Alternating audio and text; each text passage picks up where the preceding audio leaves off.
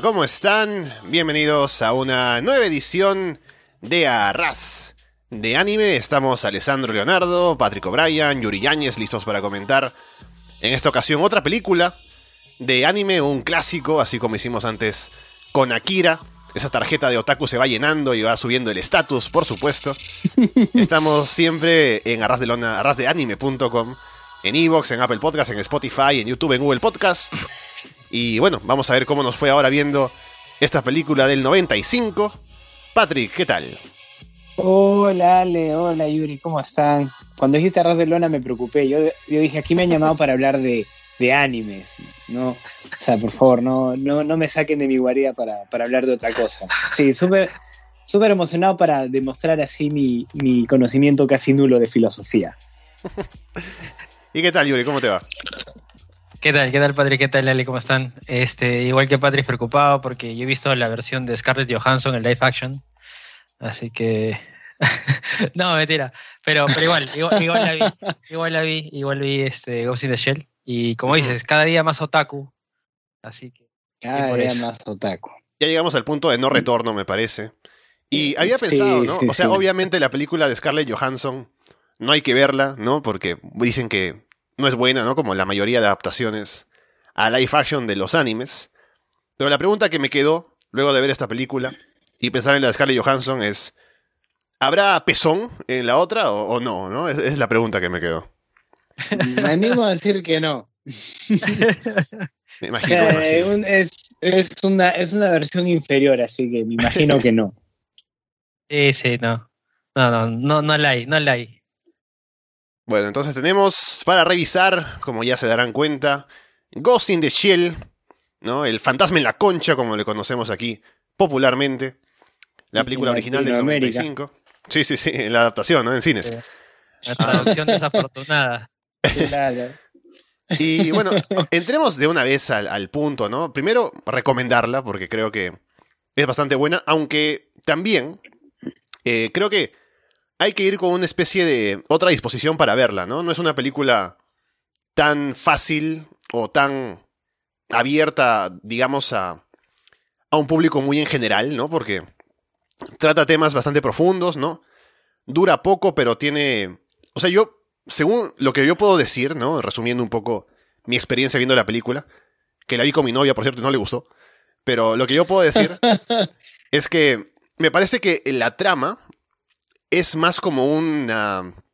casi como un pretexto para tocar los temas de fondo, ¿no? Como que la trama en sí misma no me parece tan importante, que sí puede tener algún tema interesante, acción que se ve bastante bien, bien animada y todo, pero creo que lo jugoso de la película es lo que te propone, ¿no? En cuanto a el tema filosófico, de cuestionarte tu propia existencia y qué sé yo, más que lo que se presenta tal cual en, en la trama, ¿no? Sí, claro, yo, yo creo que el, el, objetivo era, eh, buscaron una manera de, tenían, tenían las preguntas que, ellos querían hacer y simplemente tenían que encontrar la forma de, de, formularlas de una manera entretenida, ¿no? Y yo creo que el, el setup, el escenario cyberpunk que ponen, porque de hecho ese fue la, el motivo por, le, por el que la vi originalmente. Me encanta el cyberpunk, había visto Akira, había visto Blade Runner y sabía que esta era, era una, un, buen exponente del género. Entonces, este, la vi y como dices, yo creo que el autor tenía estas preguntas en la cabeza y dijo, ok, quiero ver cómo, cómo preguntarlas. Y salió esta historia, ¿no? Sí, sí. Eh, bueno, yo, yo diré que me costó o sea, me sentí, digamos, más cómodo, se me hizo más fácil, digámoslo así, ver esta peli que, que ver Akira, por ejemplo. Akira fue como que un poco más como que más densa para mí. Este Ghost in the Shell me parece, en mi humilde opinión, como que más digerible, un poco como más de entrada, digámoslo así, ¿no? Porque considero que Akira fue como que comerte una ópera de Mozart sin saber nada de música y, y esto mm. ya fue como que algo más, más este, no sé, algo que asimilé un poco mejor. Un concierto de eh, Armonía 10. algo así. Algo así. Claro, con tres que no deja de ser bueno, no deja de ser bueno, está bueno. Sí, o sea, de hecho, de hecho, este fue, me, me gustó, me gustó. Em, yo la vi como que ya de noche, estaba, estaba cansado, pero como que quería ver algo así súper, este, algo como que para relajarme. De hecho, no fue una buena opción ver algo como para relajarme porque me mantuvo como que muy, muy, muy- pensativo en ese momento. Pero como haciendo spoiler, de repente un poco más, más adelante hablamos, este, hay una carga muy fuerte de, de lo que es identidad, de lo que es eh, eh, la propia existencia, eh, que se muestra así en el anime, en la película anime, y, y que deriva horrible, horrible en la película live action, que ya les diré más adelante cuáles son las conclusiones que sacan. Este, Ok.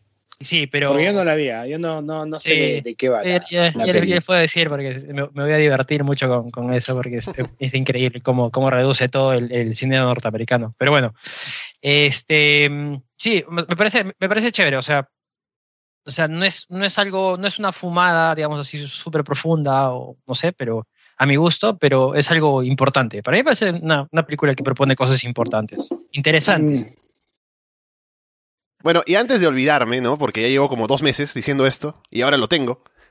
eh, justamente en el podcast de, de Akira, en YouTube nos dejaron el comentario Jonathan Ibáñez recomendando Octaxi. Así que ahí está el agradecimiento por fin.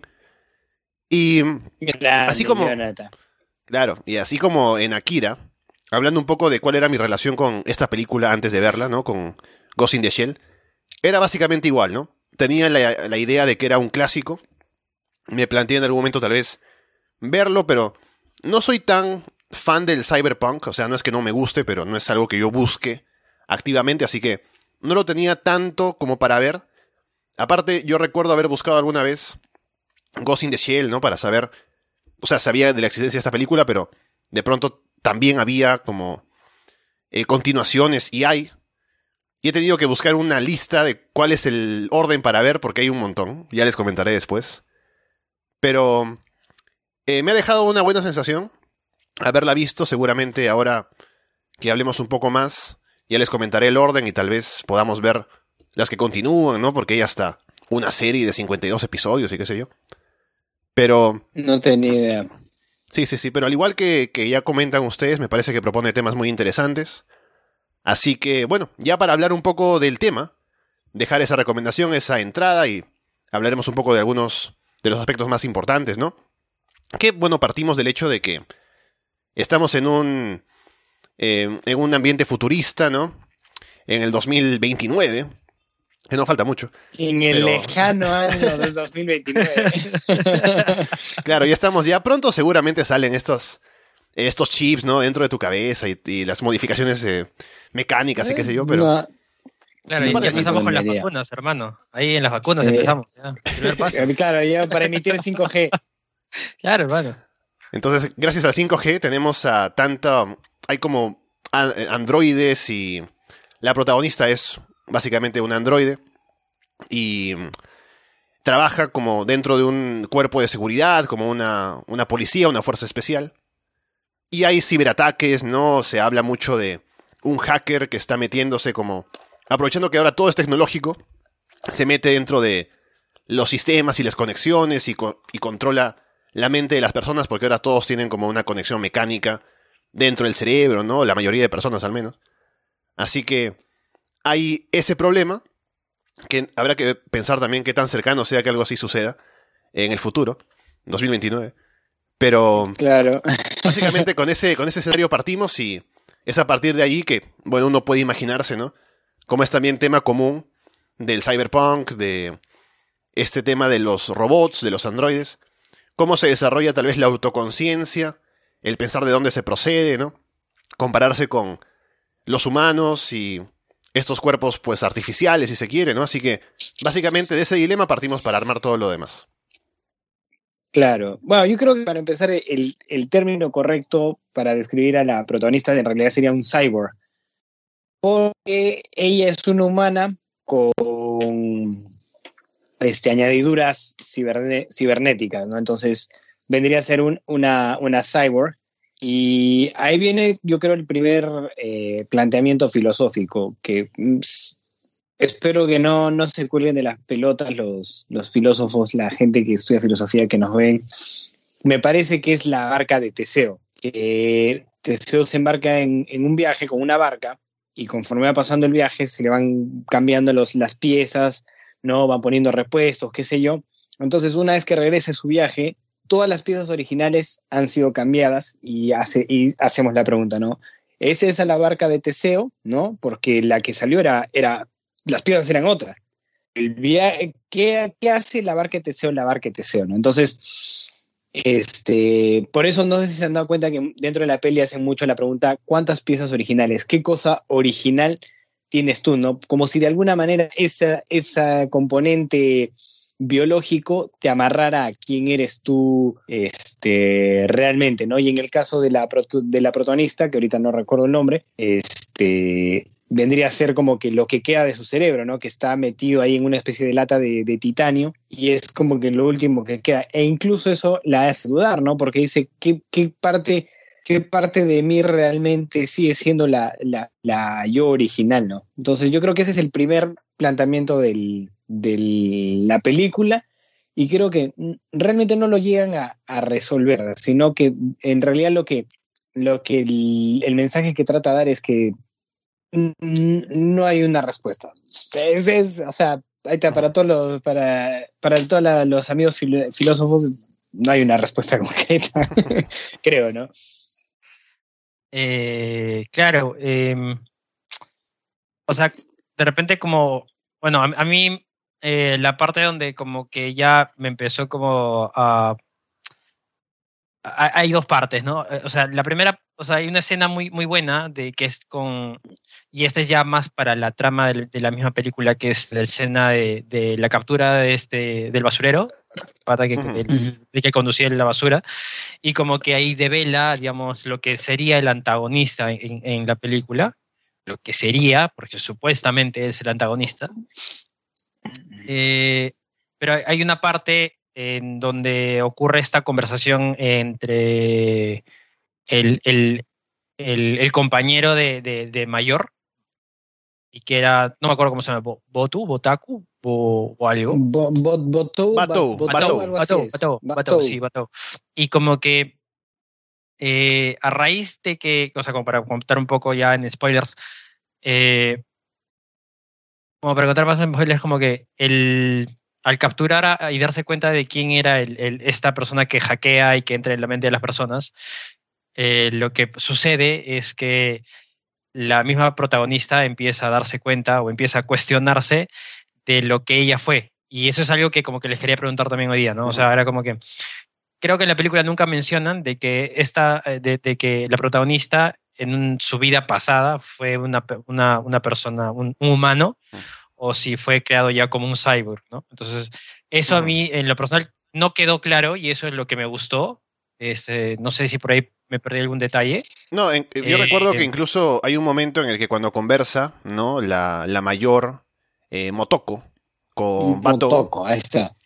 Le dice algo así como que todos los androides o todos los cyborgs tenemos en la mente esa idea de que a lo mejor fuimos algo antes de que nos construyeran o de pronto hay rasgos de lo que éramos antes en lo que tenemos ahora, o también está la posibilidad de que hayamos salido de la nada y que luego fue que surgió la conciencia de un yo dentro de nosotros, ¿no? Así que también ella misma habla de que no tiene idea clara de cuál es su origen y que además dice que es algo que no le pasa solo a ella, sino que es algo que muchos cyborgs de pronto también se pueden preguntar. Así que sí está ese, ese aspecto, ¿no? De que de pronto para ella incluso es más fuerte el no saber de dónde viene y que es algo que le preocupa tanto. Y por eso, como se verá más adelante, cuando hay este encuentro, ¿no? Entre el Puppet Master y, y ella, ¿no? Al final, cuando se van a conectar y qué sé yo. Le dice, él le dice que él le estaba buscando a ella, que la conocía ya de antes de. por los hackeos que hacía y meterse en los sistemas. Porque reconoce en ella algo que se, que se le parece a él, ¿no? Que sería el preguntarse por su origen, el querer trascender lo que son, porque él sí es un cuerpo completamente artificial, ¿no? O sea, ni siquiera es un cuerpo, ¿no? Es un, es un sistema. Pero quiere llegar a algo más, ¿no? Y ve en ella como un impulso similar y por eso es que siente que pueden coincidir en intereses, ¿no? Y por eso la busca.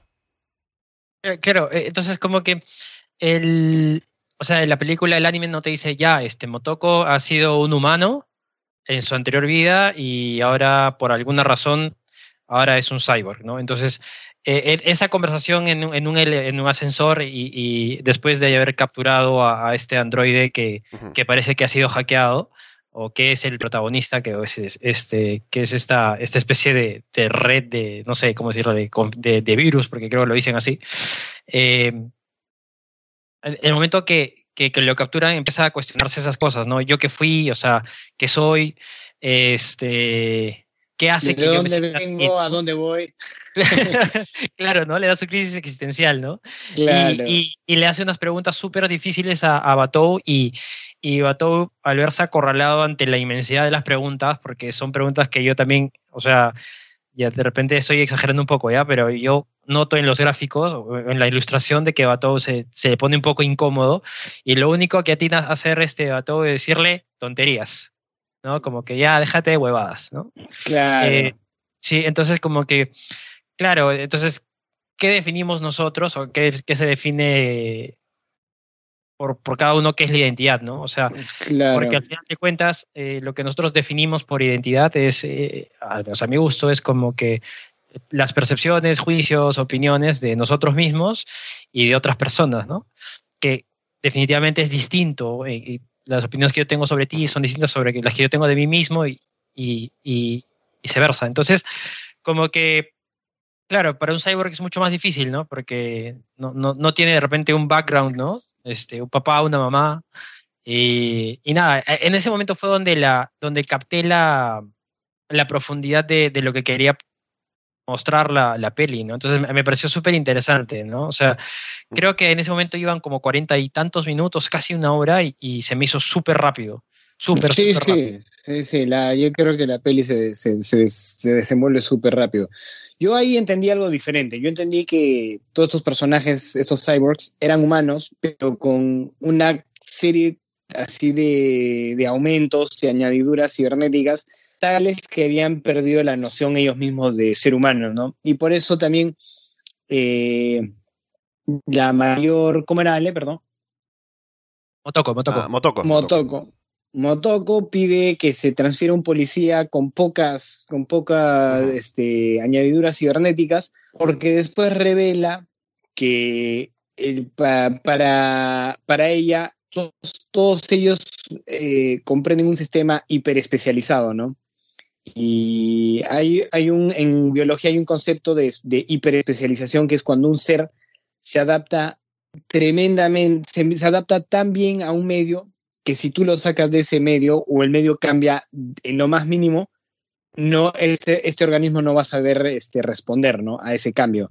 Entonces, este, lo mismo, ella, ella hace el mismo razonamiento, ¿no? Nosotros somos hiperespecializados y a- todos respondemos de la misma manera y al mínimo cambio no vamos a saber, no vamos a poder responder de la manera correcta. Por eso necesito a alguien que sea más humano de lo que somos eh, el, el resto acá, ¿no? Y ot- otra pregunta interesante que yo creo que hace es, ¿qué hace al ser ser, ¿no? Cuando hablan los del sector 6, ¿no? Que han venido estos patas que son los que han creado al, al- a esta, sin querer en realidad, ¿no? Han creado al, al hacker este, al Puppet Master. Claro, porque dicen que, Es- o sea, ellos querían crear este sistema que de pronto pudiera infiltrarse, ¿no? Y también por intereses políticos, ¿no? De pronto sacar algo que sea en ventaja de ellos, meterse en los sistemas. Pero luego, con el desarrollo de este, de este virus, como que llega a conseguir una conciencia, ¿no? Y llega a actuar por su cuenta. Y es cuando se le sale de control y quieren detenerlo, ¿no?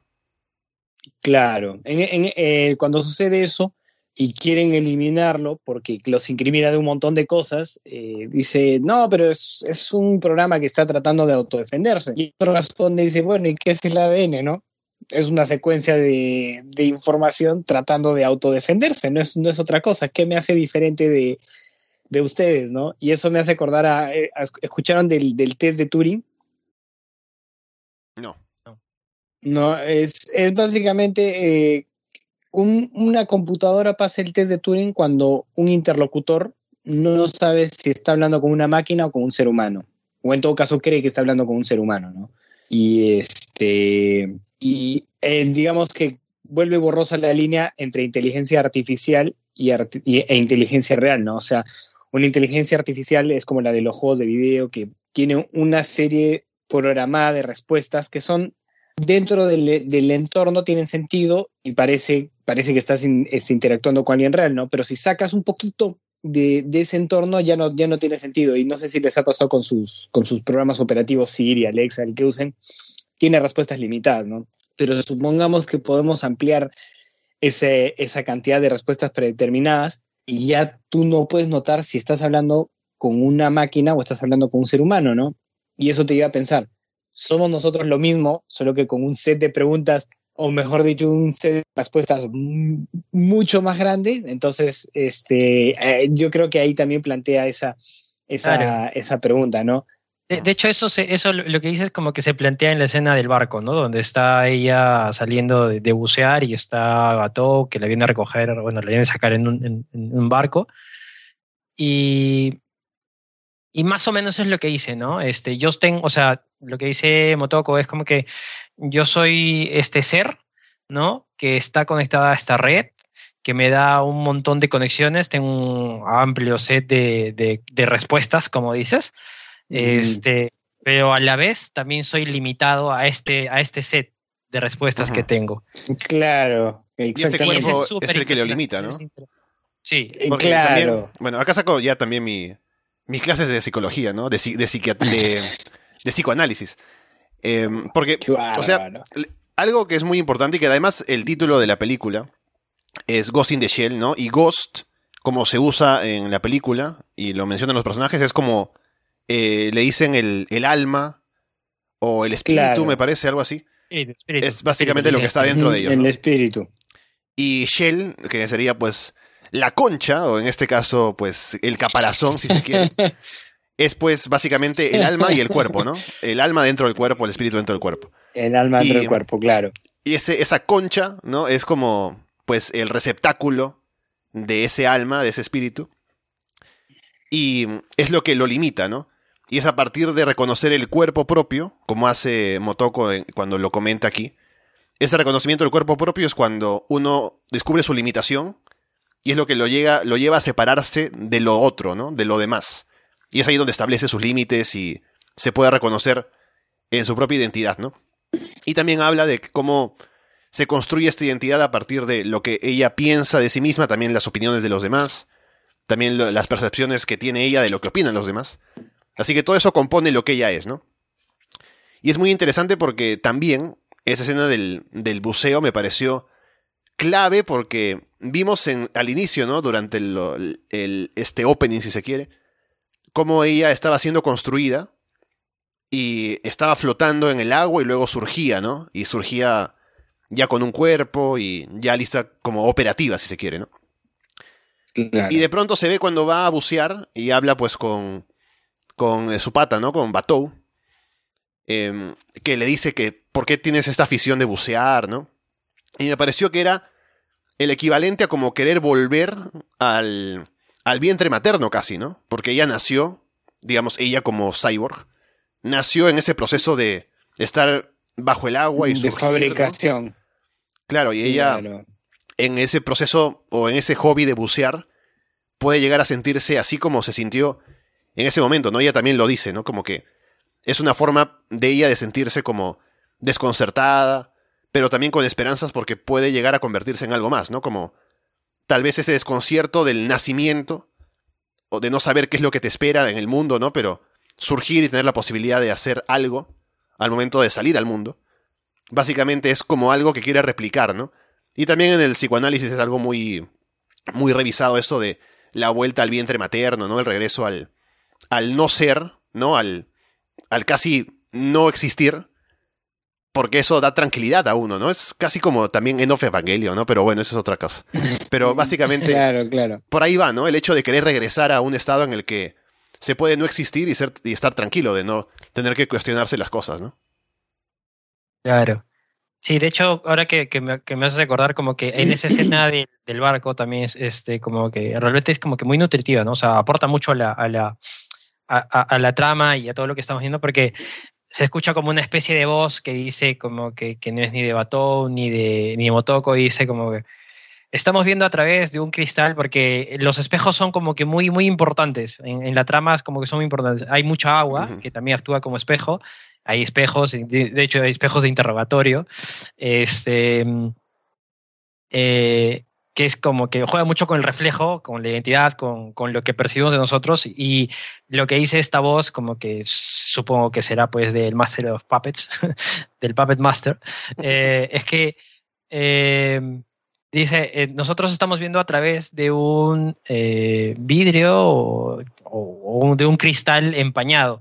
Entonces, claro, te pone a pensar otra vez como que, claro, este señor tiene de repente, o el Puppet Master tiene como que más respuestas o tiene una, una, cantidad mayor de conocimientos o sabe más cosas y entonces tiene otra cosa que ver. O de repente siente que él ya también está encasillado o limitado, mejor dicho, dentro de lo que él sabe y necesita como que a Motoko para, para perseverar lo que sería su especie, porque al final de cuentas, al final de la película, eso es lo que yo me llevé, que la finalidad de este máster, o este Puppet Master, perdón, se me viene mucho a la cabeza la canción de Metallica, este, no te es culpo que- para nada. eh, es que, eh, claro, eh, lo que él quería era preservar su existencia, ¿no? Lo que él sabía, quería estar más allá, eh, quería no legado, vivir. de alguna manera. Y, y que iba muy, muy ligado a, a también a lo que es este, la evolución humana, ¿no? Porque él, él, se, él se consideraba a sí mismo como, una, como un escalón de lo que es o que lo que sería la nueva especie reinante en el mundo. Entonces eso me pareció súper, súper interesante, ¿no? Este, cómo él la busca con fines procreativos.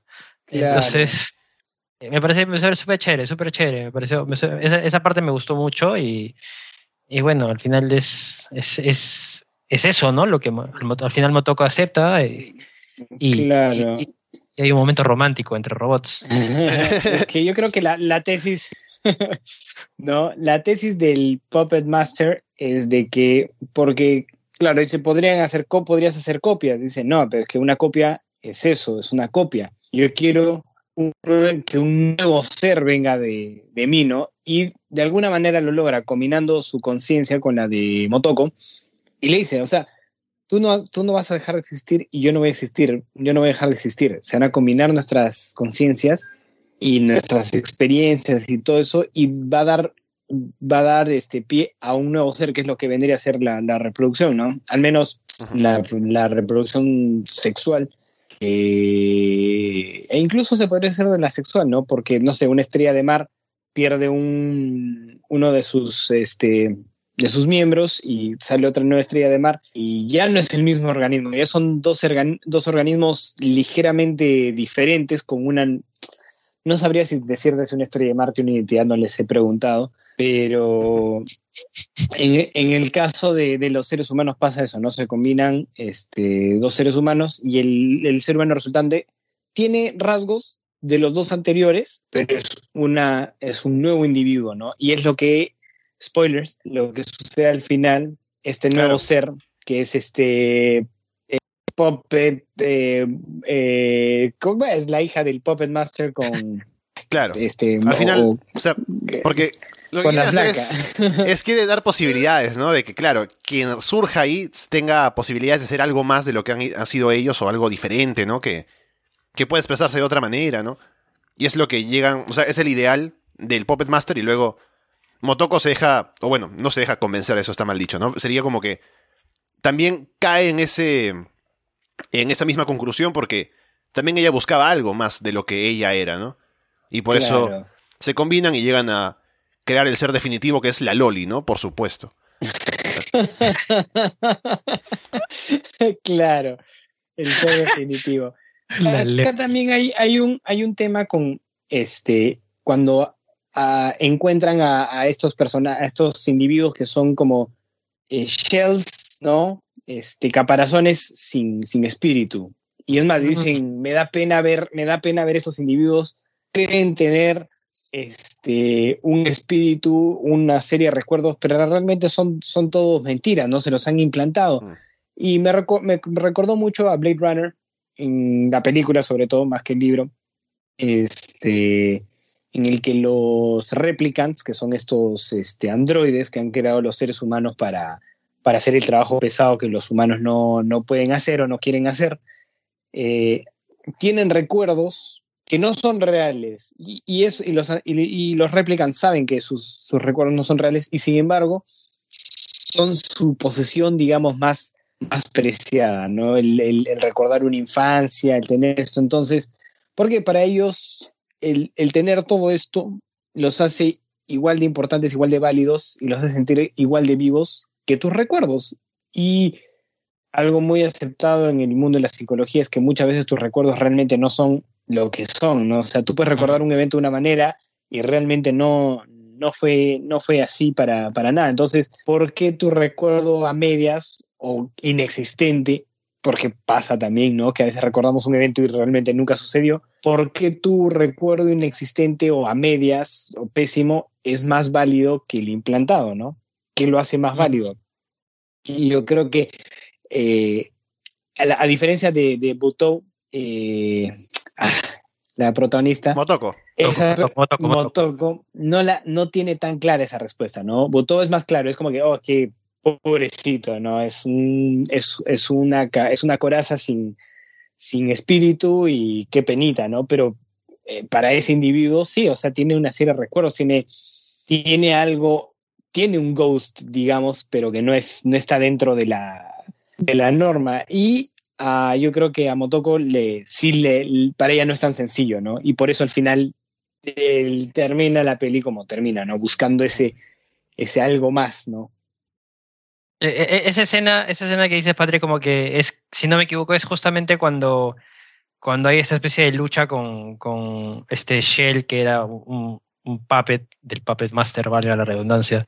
Este, y le dice, no, este, me, me, no me gusta ver estas marionetas este, como que manipuladas, eh, y especialmente cuando son bolsas de sangre, ¿no? Entonces, como dices, claro. y, y, claro, porque seguramente es un ser humano. Porque sí, seguramente es un ser humano. Y hasta ese momento, y eso es algo que me gusta, más allá de, de, la, de, lo, de, lo, filosófico que estamos hablando ahorita, es algo que me gustó mucho en la película, que yo decía, ¿quién coño es el Puppet Master y por qué es tan peligroso, no? O qué ha hecho. Y no es hasta ese momento, que ya será entrada la peli, a la media hora quizás de la película, que realmente te das cuenta de que el Puppet Master es tan peligroso porque entra en tu cerebro, te hackea, porque todos tienen como que implantes y mejoras cibernéticas, y, y de la forma más, no sé, ¿cómo decirlo?, más sutil posible, te implanta recuerdos y estás a su merced, ¿no? Y, y, y, y no te das cuenta hasta, hasta, hasta que mueras o, o, quizás nunca te das cuenta, ¿no? Claro. Entonces, actúas totalmente convencido de que esa es tu realidad, ¿no? Claro, entonces, y, y, y la, la, escena de, del interrogatorio donde le dicen, señor, ¿usted qué ve aquí? Le muestran una foto de él con su perro y, y él dice, yo veo aquí a mi hija y a mi esposa. No, él lo veía ¿qué antes. es? Él, él Claro, lo él veía lo antes, veía antes. Él- él pero en ese momento ya, ya como dice que, no, ¿qué Claro. pasó? Me han cambiado la foto. Claro. Claro, Y- me han cambiado la foto. Y ese momento es súper duro, es durísimo, es durísimo. Claro. Entonces, entonces como que el, dije, miércoles, o sea, qué, qué, qué, qué buen, qué buen, prota- qué buen antagonista, dije, ¿no? O sea, o sea, bueno, más allá de eso, qué, qué bien que lo están desarrollando, porque recién caigo en cuenta de lo peligroso que puede ser, ¿no? Y lo que puede derivar que una persona tenga tanta influencia sobre personas y de forma tan, tan funcional, ¿no?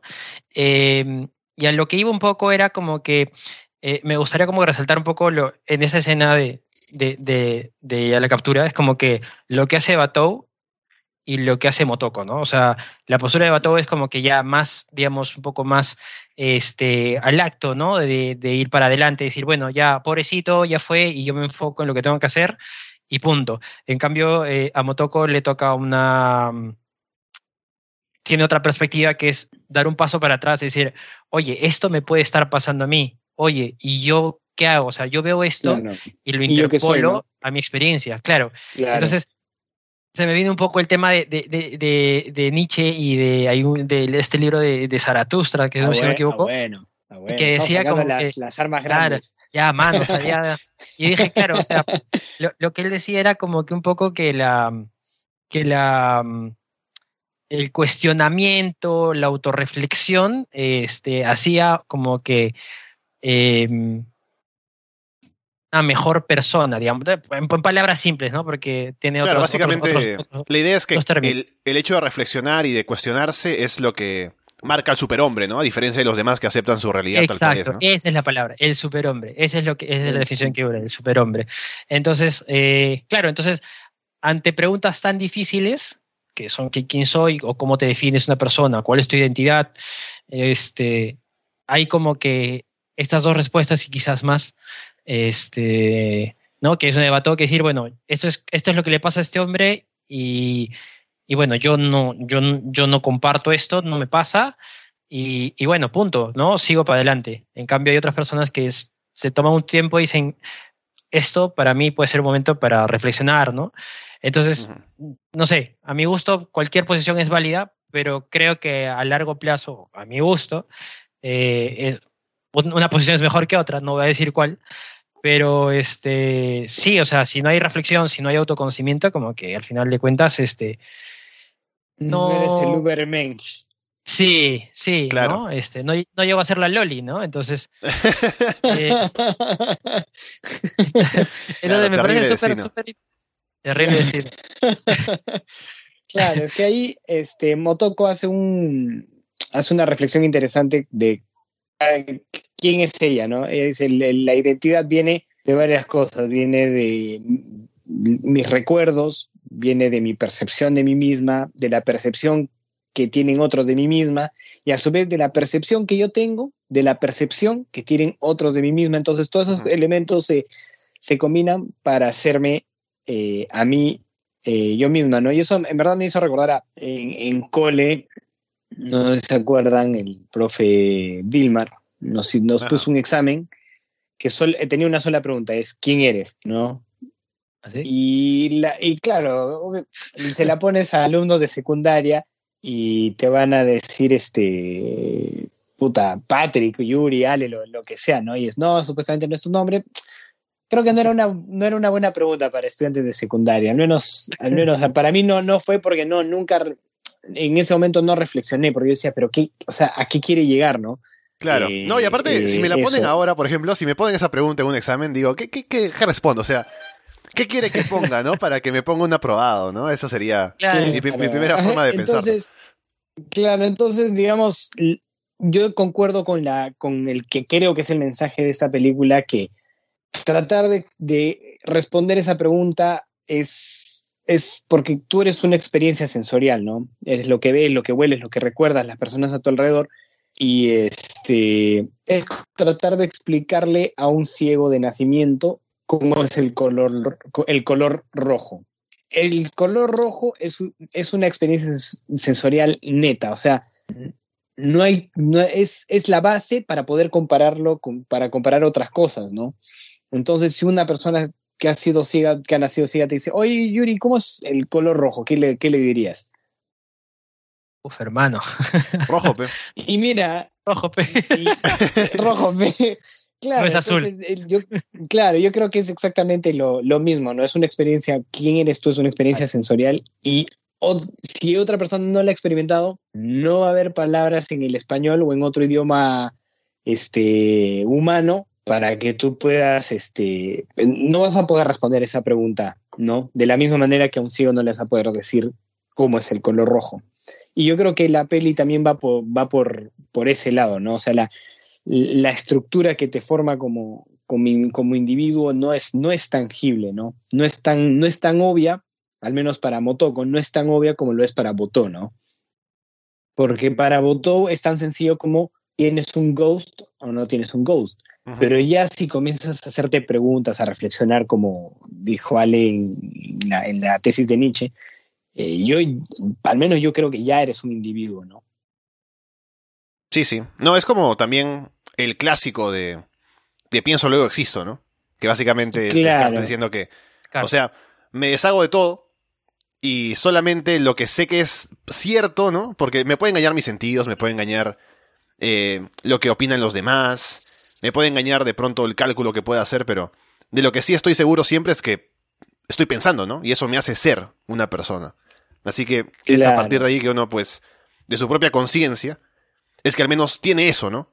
Puede que ten- eh, al final no tengas un cuerpo, ¿no? De pronto todo sea una simulación, pero al menos en tu pensamiento sabes que eres tú, ¿no? Y Eres ahí, tú, tiene- ahí- tienes tu punto de apoyo, ¿no? Así que eso también es interesante y pensaba también en esta escena que mencionaban, ¿no? De el tipo que creía que tenía una familia y al final no. Es como llevar al extremo esa sensación que uno puede tener cuando de pronto está soñando algo que, le- que está, está bonito, ¿no? Eh, tengo un PlayStation No. 5, ¿no? Se despierta y dice, oh, ¿qué pasó? La concha sin fantasma, ¿no? Y ya, pues no. claro. Básicamente es así, ¿no? Pero en No este caso es tan... play. Claro, y este caso es tan extremo como que creer que has tenido una vida y que luego te tengan que decir, no, no, tú has vivido 10 años solo, eh, no tienes familia, ¿no? Y, y qué pasa con ese recuerdo, ¿no? O sea, si ese recuerdo ahora para ti es la base de tu vida, básicamente, ¿qué haces con esa otra realidad que te dicen que es la, que es la correcta, ¿no? Claro. Es algo que ¿Quién eres, uno quién lo eres plantea tú bastante. ahora, no? Claro, Eh, porque es que es- yo creo que hay... Sí, no, dale, dale, dale, dale, dale. Solo, solo para rematar, ¿no? Que ese recuerdo es ahora lo que te identifica a ti, ¿no? Lo que te define, pero ahora ya no, ya no te queda eso tampoco. Claro. Sí, e- era justo lo que iba a decir, ¿no? O sea, eh, bajo alguna interpretación sobre algún hecho que tenemos, eh, hemos empezado nosotros a desarrollar una identidad, la que sea. Pero puede que pase que viene un, no sé, algo, algún hecho muy fuerte o po- puede pasar algo, no sé, algún estímulo exógeno a la persona y tumba a ese recuerdo, esa interpretación. Entonces, claro, tu identidad o la identidad que tú mantenías cae, ¿no? O sea, es como que, digamos, como Wrecking Ball, ¿no? De, de Miley Cyrus, ¿no? Algo así, se me viene, se me viene esa imagen. Claro, Se me viene esa una imagen. Muy buena metáfora visual, en realidad. Claro. Y bueno, al final, yo creo que todos estos son temas recurrentes en el cyberpunk, ¿no? Akira no tanto, Akira es un poquito, podría decirse, más transhumanista, pero se me vienen a la mente eh, Blade Runner, se, este, Total Recall, todos esos. Y digamos que esta peli repite lo mismo, pero hay, hablando un poquito, saliéndonos un poquito del tema, hay algo que no hizo y que me llamó mucho la atención, es la música del, del anime. Normalmente es- el- eh, ese tipo de... La base fue el- la película del ochenta y pico de Blade Runner y la norma era sintetizadores, este, de alguna manera música electrónica generada por computadoras o por máquinas y esa se volvió la norma. Y aquí no, aquí tenemos estos especies de coros tibetanos que ya de- tenía notado quién lo había compuesto y qué, en qué se había basado, pero lo, lo olvidé en mi, en mi jato, ahorita estoy en la, en la casa de mi, de mi flaca. Yo me acuerdo ahora, Y- pero- el, el nombre del compositor, si no me equivoco, era Kenji Kawai. Por eso no me voy a olvidar. Kenji Kawai, tienes razón. De, de- de hecho, sí, que ¿cómo, cómo lo olvidé? Es, no, no, es Kenji Kawai. Es, es muy, es muy Es buen verdad. soundtrack, me gustó mucho, me gustó porque Es- le da como está, que... está muy bueno. Sí, sí, le da una profundidad interesante. O sea, creo que es un cuenta que no usa, no usa máquinas el soundtrack, son coros. Es más, son muchos coros que son la, más la garganta, ¿no? Y una, uno que otro instrumento, pero no hay esta cosa electrónica, eh, sintética que caracteriza al, al cyberpunk. Mm. Sí, me recordó Sí, mucho, sí, sí. si alguien ha jugado tal vez eh, Nier Automata, que es Sí. también tiene un coro, que también tiene un tema que es como de, de androides y un futuro posapocalíptico, ¿no? Así que por ahí también alguna inspiración seguramente habrá tenido en Ghost in the Shell, pero Yo voy a sonar más fresa, pero a mí me hizo acordar a la canción de los Akatsuki en Naruto, hermano. oh, Me gustaba, me gustaba mucho, hermano, esa de... eh, Es también, es un coro, ¿no? No sé, pero Sí, me sí, gustó mucho. Cuando los presentan hay un coro ahí interesante que me gustó mucho. Pero sí, e- es muy buen soundtrack, la verdad, es muy buen soundtrack. Y creo que la película, o sea, ya como que saliendo un poco de repente del ámbito filosofal, eh, tiene un buen desenlace, ¿no? O sea, hay, escenas que me impactan Ujú. mucho, como, como la pelea con el tanque, donde ella trata de Estuvo sacar sacar la escotilla del tanque y se ve cómo se despedaza su cuerpo ujú. y, y- y no produce ni un grito de dolor, ¿no? Bueno, porque es un cyborg, ¿no? Pero, pero se ve todo el esfuerzo sobrehumano y cómo se rompen Claro. todas las piezas. ¡Oh! y dije, ahí también no, eso es, resultado de también el interés que tenía ella en llegar a esas respuestas, ¿no? Porque dice, no me Claro. importa nada, déjeme que se vaya el helicóptero, me peleo contra el tanque solo, eh, parado y sin polo, ¿no? Y, y va ahí sin tener nada y se pelea contra el tanque, se destruye a sí misma porque quiere llegar a esa respuesta, ¿no? A pesar de que es básicamente imposible. Claro.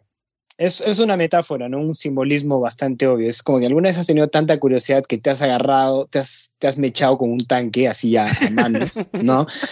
Yo creo que. ¿No? Yo, claro, y el- el- yo creo que la- el simbolismo es bastante obvio. O sea, la mujer se está despedazando para. se está deconstruyendo para conseguir Mm. las respuestas que, que quiere, ¿no? Y, y sí, de, y de alguna manera lo, lo logra, ¿no? Sacrifica la integridad de su cuerpo y, digamos, hasta su identidad para conseguir las respuestas que ella quería.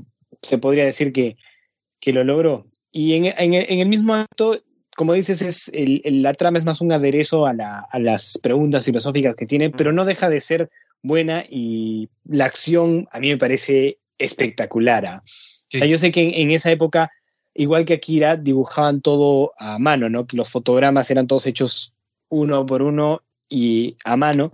Este, y es muy, muy rico en, en- detalles y la acción fluye increíble. Y yo creo que todas las escenas de acción están. O sea, yo, creo que, como te digo, no he visto la, la versión de Hollywood, pero pro- probablemente se centró más en esto, ¿no? En la acción y en el, en el espectáculo visual más que en las preguntas. Y, mm, o sea, sí lo veo, sí lo veo como una adaptación de algo de algo que ha impresionado, pero no, pero claro, se olvidó- yo creo que se olvidaron un poquito de la carnecita del, del asunto, ¿no? Sí, cuenta Yuri, ¿cómo es la de, la de Scarlett Johansson? Pucha, hermano, a ver, este. ¿Cómo te lo digo, hermano? Yo, yo, yo la vi hoy día en la mañana. Este, sabía que no le iba a prestar tanta atención, así que la vi mientras trabajaba. Eh, pero claro, eh, eh, se enfoca más en, en- en escenas de acción, se enfoca más eh, el rollo filosófico, como que lo deja como que muy someramente. Eh, el, en el anime, eh, este, digamos, el rollo, eh, o bueno, el tema o el conflicto, mejor para ser más, más exacto, está en, está en Motoko y, y su identidad y lo que es, ¿no? Como un, pero más desde un lado como descubriéndose a, a ella misma y en búsqueda de respuestas.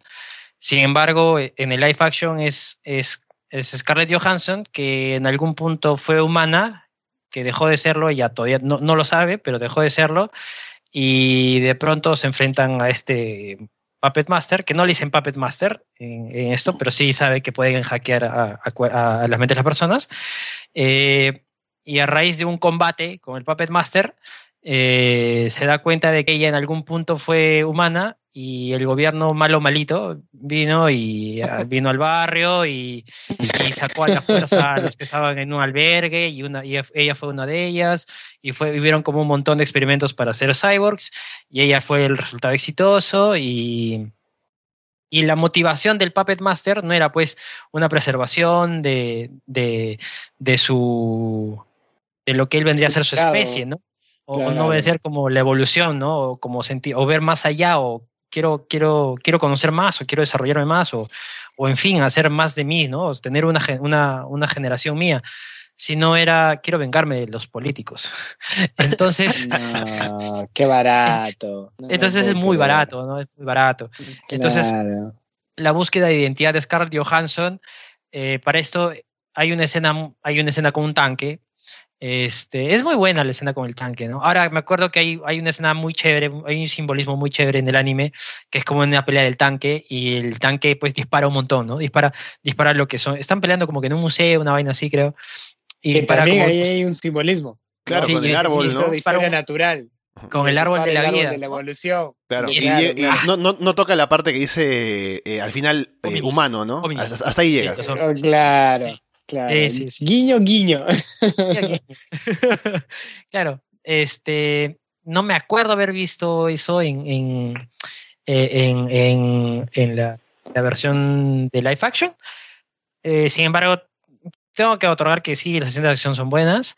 Eh,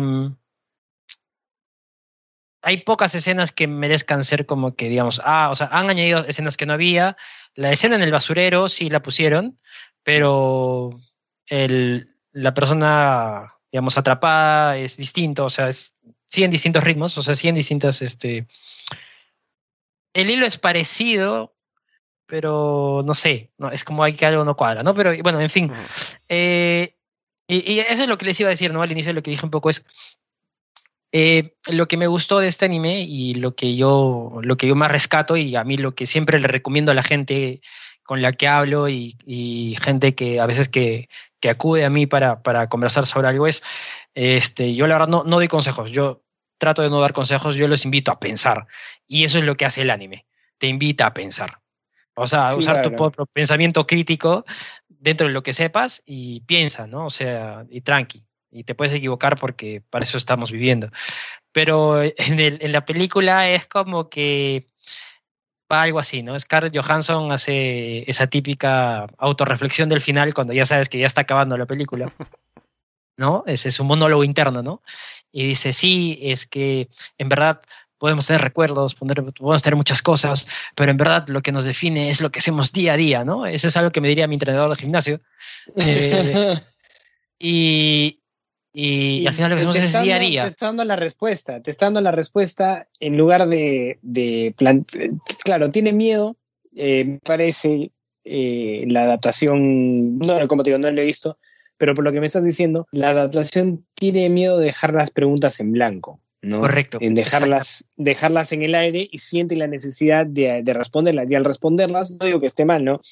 Pero al responderlas yo creo que queda barato, ¿no? Queda, queda como claro. un discurso de, de, motivación que podrías escuchar así en el tu amigo que te invitó a, a, a, a su esquema piramidal del frío o, lo que sea, ¿no? tu, amigo para que, que seas tu propio, claro, para que, para que, para que seas tu propio jefe y tengas mentalidad de tiburón, con perdón de toda la gente que hace eso, no sé si alguien, si alguien que nos ve lo, lo, lo, hace, este, pero claro, queda más como eso y, y tiene miedo de que tú no, con, no llegues a tus propias conclusiones, ¿no? No está bueno, ¿no? Porque es, es como darle un, darle, venderle a alguien un rompecabezas ya hecho, ¿no? Por miedo a que no lo voy a poder resolver, pero no, pues, o sea, de repente lo resuelvo, de repente no, pero el vacilón está en eso, ¿no? En encontrar yo mismo el modo de, de, de ponerlo en, de, de, de, la manera correcta. Claro, a lo mejor te sale un Picasso, y, ¿no? Y, y, otra, y, está bien, ¿no? Y, claro, es súper válido. Y otra cosa que, bueno, que siempre veo que en, la, en las actuaciones de Hollywood es que o sea, confunden el, dicen, ok, pues queremos hacerlo profundo, entonces el gobierno va a ser el malo y entonces tenemos que venir con, contra el gobierno. Y tienen que, tienen que ponerte un antagonista que es este, claramente malo, ¿no? No hay, no hay opción a, a, a gris. A gris. A gris no, y acá, porque acá realmente no hay, no hay nadie malo. La gente está, todos, todos están persiguiendo sus, sus intereses, perdón, sus intereses y, y, está y está súper bien, ¿no? Porque la vida real es, es así, entonces no, no hay necesidad de, de, hacer eso. Entonces sí, yo creo que la adaptación eh, le, tu, le, le, tuvo miedo al éxito, es, es lo que pasó. le tuvo miedo al éxito y no tuvo mente de tiburón. No, exactamente. Claro. La, Johansson se quedó, mentalidad de tiburón. No fue su propia jefe, Scarlett Johansson, claramente, ¿no? sí. Bueno, les, como les decía, les comento aquí, ¿no? Ya vamos a ir, bueno, cerrando la discusión, vamos a hablar un poco más seguramente, pero les comento un poco el orden para ver toda la serie de Ghost in the Shell, porque hay varias películas y varias cosas. Primero está la película wow. que hemos visto, del 95, uh -huh. ambientada en 2029. Eh, luego tenemos, hay una serie, un anime, que se emitió entre 2002 y 2005, que tiene 52 episodios, que ah, cubre lo que pasa en el 2030. Después tenemos la segunda temporada de ese anime, que es también de 2032 en este caso, que es Ghost in the Shell, porque el anime se llama Ghost in the Shell Stand Alone Complex. La segunda temporada se llama Ghost in the Shell es SAC de Stand Alone Complex, Second Gig, que es la continuación. Luego hay una película que se llama Ghost in the Shell 2, Innocence, que es una película de 2004. Más, más concha, más concha que nunca. que es una reconchuda. claro, ahora con la Loli, ¿no? Porque es la continuación de, de, lo que pasó. Entonces es en 2032. Luego hay una, hay una película, que es una película asociada con el anime, con la, con la serie, que salió en 2006, se llama Ghost in the Shell, Alone Complex, Solid State Society, ambientada en 2034.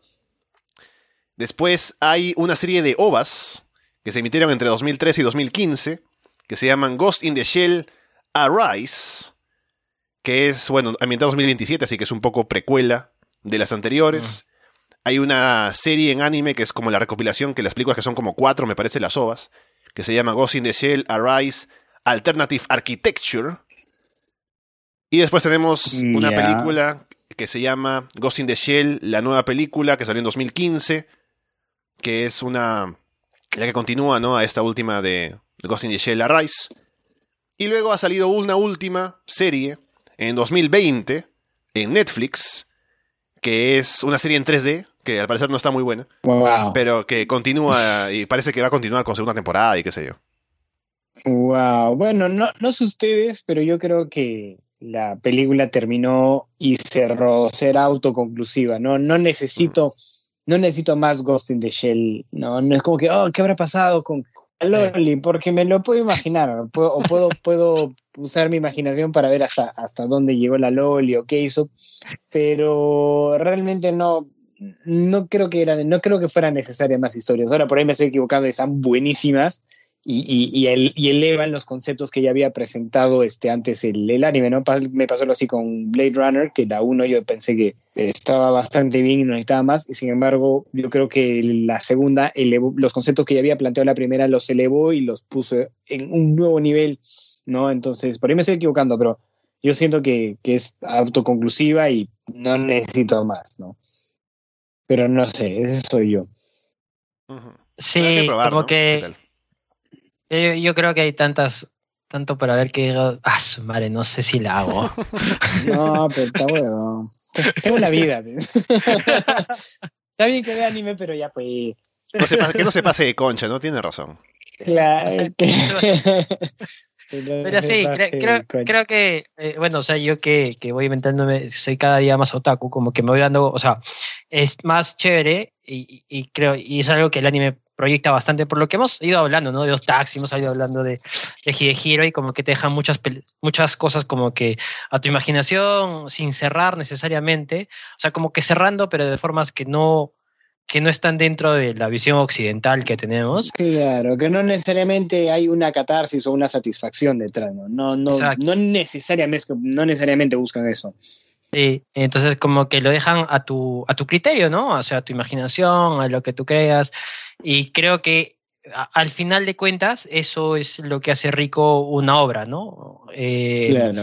El poder este, compartir, hablar, este, no sé, eh, expresar este, emociones y sentimientos o, o, o, cosas que nos hayan este, pasado con, con, el anime y, eso es lo chévere, ¿no? Porque si te lo dan comidito, como que, ¿no? Este, como una vez más diría eh, mi, mi, mi coach de gimnasio, este, no, es lo que hacemos cada día y es los actos los que nos definen. Por eso ahora yo soy este, el fantasma, porque es básicamente, al final de cuentas, es un superhéroe más este, en la película de Life Action. Eh, y yo estoy, yo vine acá para dar justicia y eso es lo que voy a hacer, ¿no? Entonces termina con una, con una escena de acción, ¿no? Entonces, como que, bueno, dices, ah, bueno, sí, ¿no? O sea, es una película para entretener, nada mal con eso, este, no va a ser la última tampoco, pero como que hay algo que se pierde, ¿no? Que, que ya es... se pierde la carne, sí, yo, mira, yo creo que se pierde el Ghost in the Shell, ¿no? O sea, lo, que hace la película, la película sí, sí, sí, un poquito, ¿no? Queda solo concha, ¿no? Claro, sin, sin fantasma. sin fantasma. Claro, y uno pensaría que estamos por encima de esos chistes, pero no, pues está bueno. No, no, Acá no se, no la, agota el material. No, no, no. La película se llama El fantasma en la concha y te aseguro que vas a agotar todos los chistes que hay al respecto. Sí, sí, pero, pero sí, o sea, yo la verdad sí lo recomiendo. Este, no, no, no, no es por ser pretencioso, pero realmente es como que algo que, que se tiene que ver con para como, como, como para pensar un rato y, como para también darle una ojeada y tampoco es cosa de de dramatizar en eso, ¿no? O sea, Ujú. es para Sí, es verlo, que- para, para apreciar una buena obra y, y- y si te ayuda en algo en tu vida personal, perfecto, hermano. Cualquier cosa que te Claro. sirva, perfecto. Entonces yo sí lo recomiendo. Como les dije, me gustó más que Akira porque no me, me da más pie a, a pensar, que es lo que me gusta hacer. Siempre voy pensando. Eh, y yo, sí, yo- yo, yo sí le pongo le- le- 9.5 yo me- conchas. Uh, uh, uh, uh. Claro, claro. Yo le pongo este también un nueve, nueve conchas y un rol acevichado. Y una sopa de Sólido. choros. Yo le pondré sus, sus ocho conchitas también, diría, ¿no? Eh, lo pongo al mismo nivel que Akira. Creo que ambos están ahí por. O sea, proponen cosas interesantes, ¿no? Tienen una muy buena animación, tienen un concepto que es bastante logrado, así que le pondría también en, en ese, en ese nivel, ¿no? Y ahora, ya que estamos poniendo puntajes, voy a buscar para decirles el, en cuánto está, ¿no? A ver dónde cómo vamos. Vamos a ver. Porque hay bastantes. Ahora es difícil buscarlo porque hay varios, como ya les comenté, de Ghost in the Shell. Así que veamos cuál me sale. Por acá lo encuentro más rápido. Ghost in the Shell, el, el episodio de el episodio en la playa, porque nunca puede fallar, faltar un episodio en la playa. Ghost in the Shell, guerra en las cocinas, porque también tiene que haber un episodio de cocina y que es así una rivalidad. Ya, puedo decirles al menos que el puntaje que tiene en promedio es 8.29. Nada, te acercaste bastante al- al- a, lo que a lo que aclama el público, entonces. A ver, aquí lo, para tener más detalles, justo ya lo encontré. Para decirles cómo está en los rankings, ¿no? Como dijimos la otra vez. Su A ver ranking. si está encima de Dragon Ball. Sí, sí, está en 235 de ranking. Por debajo de Dragon Ball. 235. Por debajo Bajo de Dragon Ball, porque tenía que ser. Porque, porque no puede ser de otra manera. Acá estamos, No, pues, estamos siempre preocupados por la integridad de Dragon Ball, ¿no? Luego de que vimos que Otaxi barrió, ¿no? Vamos a, a cuidar ahí a Dragon Ball Z claro, claro. Y también, bueno, la última vez no mencionamos esto, pero hay que pensar, ¿no? Que hay mucha más gente que ha visto Dragon Ball, así que por eso es que el puntaje Siempre es- varía. Y miren, ahora por curiosidad me he metido a Do Taxi a ver en qué ranking está ahora. Está en ranking 30 con 8.79. Wow. Wow. Wow. Viene arrasando. No, es que está muy buena, está muy buena, en verdad. Es, es- es completamente recomendable. Y bueno, ahora antes de cerrar, solamente recomendarles que ya estoy viendo animes de la temporada, están bastante buenos varios, pero hay uno que ya habíamos hablado antes, bueno, en interno, ¿no?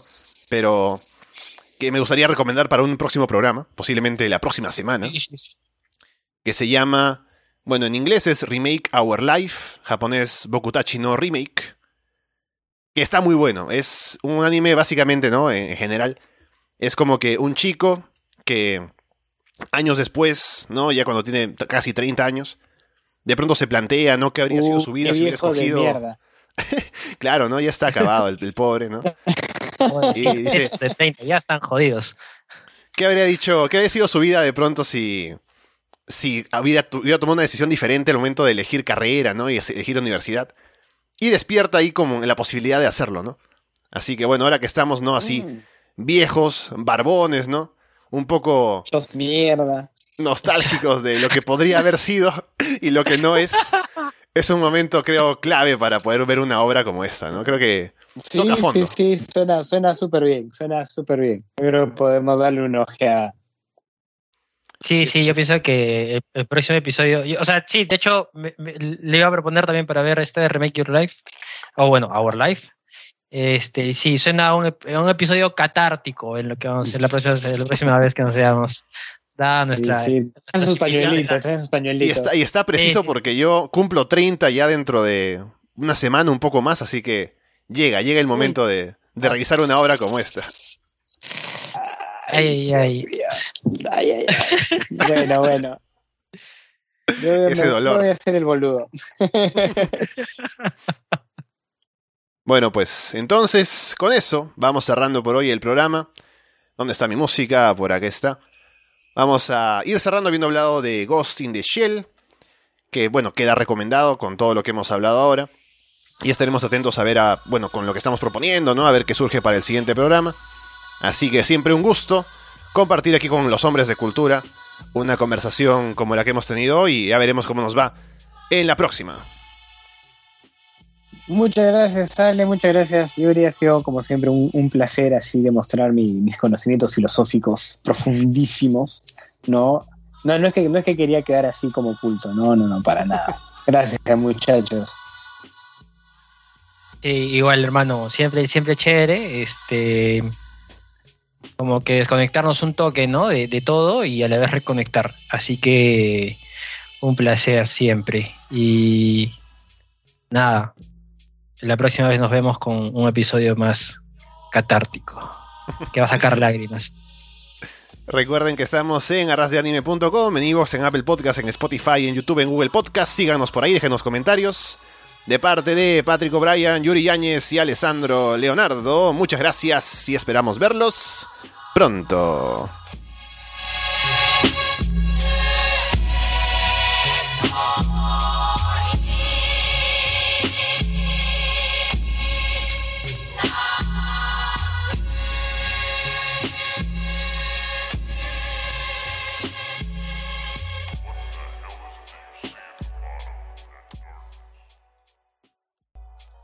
Kenji Kawai era, ¿cómo se me olvidó?